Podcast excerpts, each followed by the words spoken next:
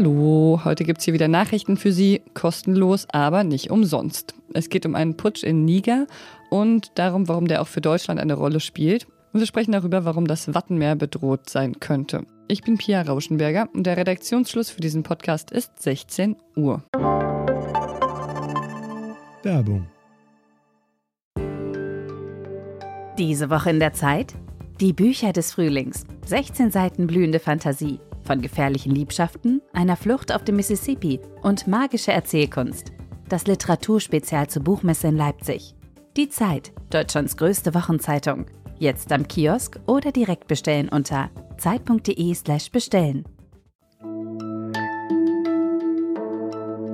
Südlich von Algerien und Libyen, östlich von Mali und westlich vom Tschad liegt Niger. Das westafrikanische Land gehört zu den ärmsten der Welt. Aber für Europa war Niger sogar so etwas wie die Basis im Krieg gegen den Terror. Die Bundeswehr unterhält im Niger zum Beispiel einen Lufttransportstützpunkt, damit sie sich von da aus quasi militärisch engagieren können in Westafrika. Und sie machen das dort, weil Niger vergleichsweise stabil war politisch, zumindest bisher. Gestern haben Soldaten dann geputscht und abends haben Militärs dann den Sturz der Regierung von Präsident Mohamed Bazoum verkündet. Heute Mittag hat sich dann das Militär auf die Seite der Putschisten gestellt und sie haben auch dafür gewarnt, dass sich das Ausland einmischt. Isio Erich berichtet als äh, Journalist regelmäßig über die Sahelzone und war auch vor kurzem noch in Niger. Grüß dich, Isio. Hi. Wie ist denn aktuell die Situation in Niger und was weißt du darüber? Am Vormittag ähm, galt die Stimmung als weitgehend ruhig. Das war zumindest das, was mir meine, meine Quellen vor Ort mitgeteilt haben. Später dann gab es allerdings auch immer mehr Berichte über kleinere Proteste, die sich entwickelten. Und da war auch die Rede davon, dass auf einigen davon äh, die Russlandflaggen geschwenkt wurden. Weiß man denn, ob die Bevölkerung auch hinter dem Putsch steht? Das weiß man nicht. Einerseits haben nicht alle Teile des Militärs den Coup unterstützt. Später zeichnete sich allerdings ab, dass die Teile, die eigentlich dagegen sind, eine weitere Deeskalation meiden wollen und ja, forderten im Prinzip dazu auf, kein Blutvergießen auszulösen, was implizit dann mit einer Unterstützung des Coups gleichzusetzen wäre. Wenn man mit Menschen aus der Zivilgesellschaft spricht, dann heißt es oft, dass kritische Stimmen sehr, sehr stark unterdrückt werden. Und äh, das macht es schwierig einzuschätzen, wer jetzt welche Mehrheiten hinter sich hat. Ähm, grundsätzlich muss man sagen, dass es demokratische Wahlen gegeben hat in Niger mhm. äh, und Basum in diesen Wahlen zum Sieger erkoren worden ist. An diesen Wahlen gibt es aber auch in der nigerischen Bevölkerung viel Kritik. Ich habe es gerade schon gesagt, Niger ist eines der ärmsten Länder der Welt. Wie war denn die Situation vor dem Putsch? Immerhin gab es ja diese demokratisch gewählte Regierung. Ja, die Regierung gab es. Die Lage im Land war trotzdem extrem schwierig. Das hatte vor allem den Grund, dass die Sicherheitslage immer schlechter geworden ist. Hinzu kommt natürlich, wie du es angesprochen hast, die, die wirtschaftliche Lage, die extrem schwierig ist. Mhm. Aber äh, Niger war ja das äh, letzte der drei Nachbarländer, also nachdem es schon einen Putsch in Mali und einen Putsch in Burkina Faso gab, war der Niger eben das letzte Land, wo es noch eine demokratisch gewählte Regierung gab. War das denn absehbar, dass so ein Putsch früher oder später auch dort passieren würde? Das kommt so ein bisschen drauf an, wie man fragt. Also wenn man sich unter Diplomaten in Europa umhört, dann hieß es oft, dass Niger ein Stabilitätsanker sei in einer Region, die ansonsten ziemlich instabil ist. Da war dann von einem robusten Partner die Rede.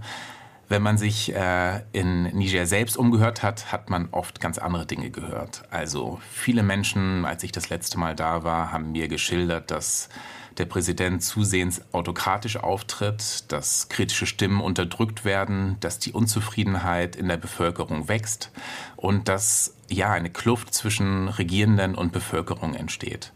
Und da war dann durchaus von einem möglichen Putsch, einem erzwungenen Regierungswechsel die Rede. So wie ich es damals wahrgenommen habe, als eine Art Wunschdenken.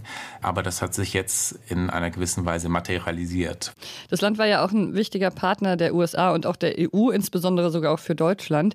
Welche Folgen hat jetzt der Putsch für die Bundesrepublik?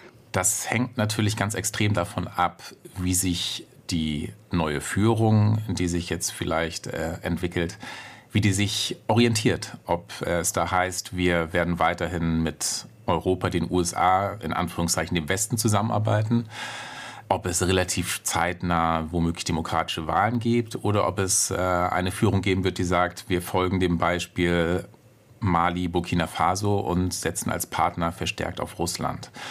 Wenn das der Fall wäre, dann wäre die Situation für ähm, die deutsche Außenpolitik natürlich extrem schwierig, weil damit im Prinzip der letzte Partner im Zentrum der Sahelzone verloren gehen würde. Also wir haben Mali und Burkina Faso, die sich abgewandt haben vom in Anführungszeichen Westen. Und äh, Niger ist nun übrig geblieben und man hat auch sehr, sehr stark ja die Kräfte in den vergangenen Monaten dorthin verlagert. Ähm, von daher, das wäre schon für die Möglichkeiten im zentralen Sahel zu wirken eine extreme Einschränkung, wenn Niger sich dort abwenden würde. Danke dir, Isio. Sehr gerne.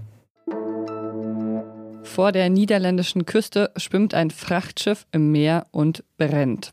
Und eins von 23 indischen Crewmitgliedern ist bei dem Brand auch gestorben. Das Schiff hat mehr als 3000 Autos geladen und der Brand, der geht schon seit mehr als 36 Stunden.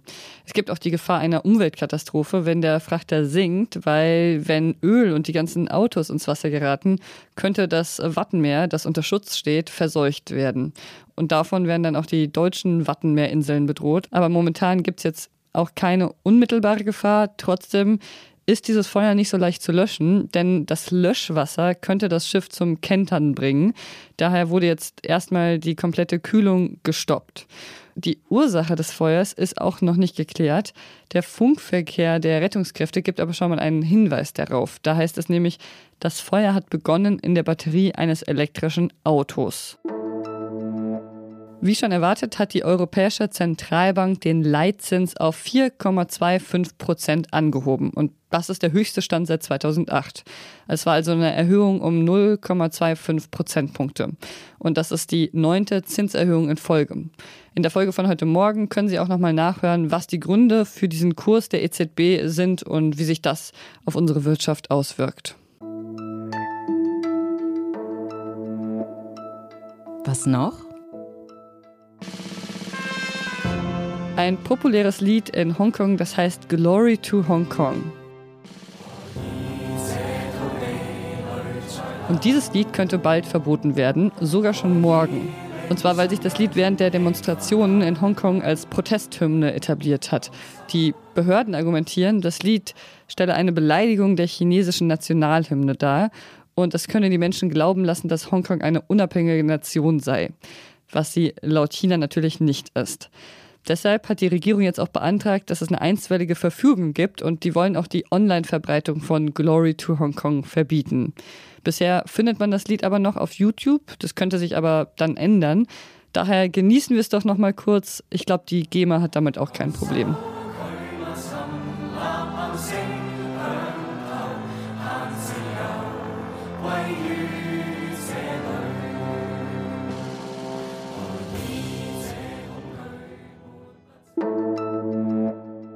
Und bevor ich mich jetzt verabschiede, nochmal kurz Ihre Aufmerksamkeit bitte.